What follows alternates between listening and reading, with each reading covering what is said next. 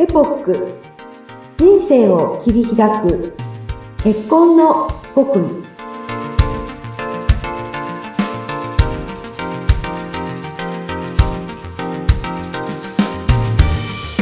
皆さんこんにちは。マリッジサロンエポック金山純子です。今日もどうぞよろしくお願いいたします。インタビュアーの高須幸子です。金山さんよろしくお願いします。どうぞよろしくお願いいたします。はい。この番組は多様化する人生を切り開いていけるような、まあ、結婚に関わる極意を金山さんからじっくりお話をいただいているんですけれども、今日はですね、金山さんご自身のエピソードを伺えるということで楽しみにしております。どうぞよろしくお願いいたします。はい。まあ、ご自身のエピソードと言いますと、まあ、これまでね、はい、いろいろあったかと思うんですけれども、今日はどういうお話中心に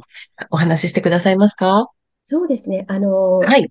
仕事を辞めた時のきっかけ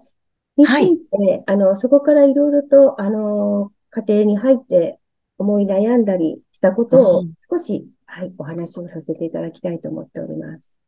はい。まあ、金山さん以前のお話でもね、お仕事大好きだったっていうことだったんですけれども、はい、その大好きなお仕事をまあ辞めるという状況になった。これはね、やっぱりこの前、前の配信でもお話しいただいたご出産とか、あったんですよね。そうですね。ちょっとあの、前のお話とダブることもいくつかあるんですけれども、ちょっとあの、詳しくお話ができればなと思うんですけれど、はい。もともと、その出産とか子育て、それと仕事に対の両立ということは、あまり不安がなかったんですよね。はい。うん、ですから、まあ、その辛さとか大変さというものを何も知らないがゆえの、あの、不安がなかったっていうことだと思うんですけれども、うん、あの、会社の方にも、仕事は、あの、休暇を取って復帰したいってお話もしていましたし、あとは、保育園なども、あの、近隣を探して、いろいろと、はい、をつけていたところだったんですが、まあ、うん、その中には、実の母のサポートというものも当然想定していて、はい。子供が、あの、具合が悪くなったりしたときには、まあ、サポートしてもらえるよね、と思いながら、想定していながら、あの、考えていたんですけれども、はい。そこで妊娠6ヶ月目ぐらいですかね、その頃に、はい、まあ、母の病気が判明しまして、はい。まあ、結構重篤な、まあ、末期癌だったものですから、ええー、ここで、あ、自分の考えてることって進まないな、難しいな、できないなっていうことを感じて、うん、少し悩んだんですけれども、やはり後悔はしたくないな、まあ、一人娘っていうこともありましたし、はい。母にちゃんと寄り添うということが、今私の、あの、仕事でもある、使命でもあるなと思って退職をしたんですよね。うん、妊娠6ヶ月と言いますとね、まあ安定期には入りつつも、まだまだ自分の体調にも変化があって、自分も大変な時に、そのお母様のそういうご病気が分かって、ちょっとこう精神的にも大変だったんじゃないですか？そうですね。それをよく言われるんですが、あの頃は、すべて一生懸命、とにかく前を向くしかなかったので、あまり精神的にそこでダメージを受けるということはなかったんですけど、はい。あの、実際出産をして、まあ、あの、母も入退院を繰り返して手術もして、えー、子供出産して半年ぐらいかな？その時に、まあ、再発が分かったんですよね。結構そこが大変でしたかね。はい、あの、母はすごく潔癖症で、はい。もともとその入院、病院に入るということをちょっと拒否していた部分もあったんですけれども、うんまあその末期癌になった時も、あ、末期癌と言いますか、その再発した時も、はい。あの、まあ最後の何か施しようができればいいということで入院を選択はしたんですが、はい。結局ですね、あの、あれなんすごくその病院の生活入ったはいいんですけれども、拒否するようになったんですね。例えば、夜中に、あの、急変した患者さんを、まあ、搬送するに、まあ病、病院内が慌ただしくなる、まあ、そういう時に、そのところ、環境から逃れたいがために、すごく離れた、あの、外来の待合室の方まで一人で行って、はい。夜中過ごしても朝まで過ごしてしまうとか。へえ。結局、病院の方にもすごいご迷惑をおかけするような状態になってしまって、それで母もそういう状態。これはもう家に、あの、退院して家でも、あの、見るしかないなっていうところまで至ったんですよね。うん。なんといっても、もう末期の状態で、あの、要するに私、父と私のような素人が看病するというのは結構大変なことで、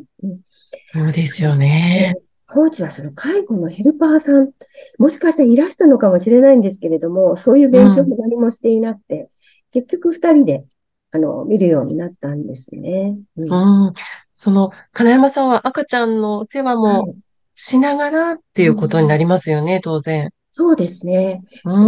ん。あの、私たちが住んでいた家と、えっと、実家は車で1時間ぐらいかかったので、まあ、はい。毎日、はあの、息子を ベビーベビーシートに乗せて、ええで、それで、さすがに泊まるということはせずに、また、え夜に帰ってきて、朝また。まあ、主人がいましたので、主人のはい。なければいけないというところもあって、結構その往復で、今考えるとしんどかったし、まあよくやってたなっていうのはありますけれども、あの時はやはり母に対してのストレスあったりっていう、母に向けるというよりは、ちょっと子供の方に向いちゃう時もあって、泣いてるとイライラしてしまったりとか、うん、なんかそういう思いがありましたね。うん、うんねえ、でも重なってしまうとやっぱりね、どうしても自分ももういっぱいいっぱいになって大変になってしまいますよね。ですね。結果的にそれから、えー、末期がんが判明して半年後に母は他界しまして、はい。その半年後に私も、まあ、二人目の娘の妊娠が分かって、はい。で、えっ、ー、と、翌年6月に出産して、まあ、4人の生活が始まったんですけどね。うん、はい。うん。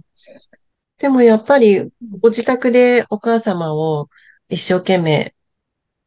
見たって、お父様と一緒に見たっていうことは、やっぱり金山さんにとっては今でも大きいですかね？大きいですね。やはり、うんうん、なんていうかな。人のその痛みとか、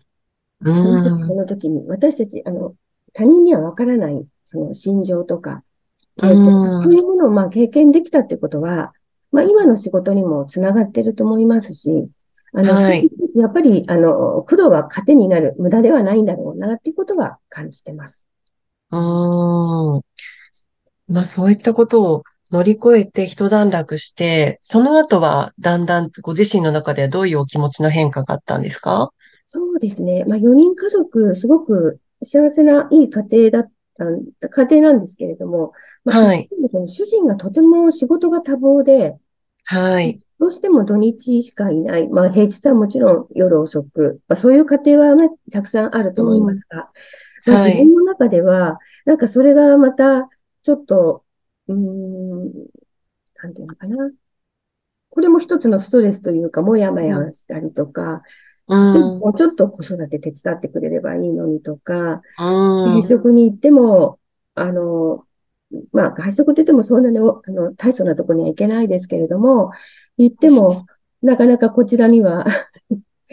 目を向けてくれずに自分だけ食べちゃって、私は食べられないみたいな、なんか小さなことが、なんかモヤモヤ感がどんどん増えてきてしまって、うん、なんとなく、そうですね、自分の中で満たされないものというのがありましたね。ただ一方で主人はすごく子供のことを可愛がってくれていたので、うんうん。うん、そこはもう本当に、あの、いい形で、いいお父さんとしていいてくれてるんですけれども、まあ、夫と妻っていうところになると、ちょっと関係性はもうちょっと、あの、違う、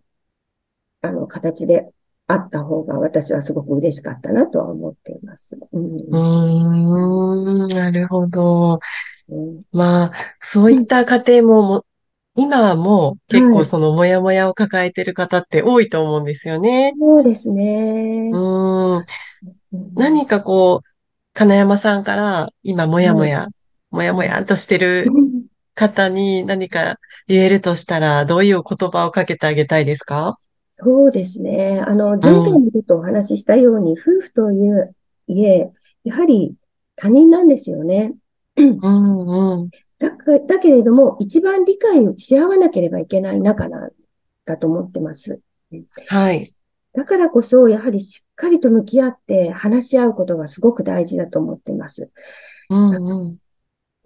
配慮がないなと思えば、それを素直に話せばいいし、うん、素直に話して、あの、分かってもらえるまでお話をすれば、きっとそこは理解をしてもらえる。なんか、こんなこと言ってもどうせわかんないよね、と思って、全部溜め込んでしまうと、でそれはいつか爆発してしまうでしょうし、うん、ないと思うんですよね。うん、だから、相手がどう思うだろう、どうしてダメだっていうことは思わずに、やはり、うん、あの、一人の人間として向き合うべき相手なので、その努力を惜しまない。うん。しっかりと伝えるべきだなってことは、本当これは自分で今、帰り見て反省しています。うん。うん結果的にろくなことないと思います。言葉にして伝えるっていうのはね、はい。大事かもしれないですね。そうですね。あの、本当に繰り返し繰り返しになりますけれども、分かってもらえるだろうっていう思いで言っては、やっぱり難しい部分があるだろうなとうん、言葉をちゃんと伝えるっていうことが、人と人との向き合い方の基本だろうなというふうに感じてます。うん、はい。まあ、それが今のお仕事にもつながってらっしゃるっていうことですね。そうですね。はい。わかりました。今回の配信のお話はここまでとなりますが、この続きのエピソードのお話、次の配信で、えー、金山さんからお話しいただけるということです。次回もお楽しみになさってください。金山さん、どうもありがとうございました。こちらこそありがとうございました。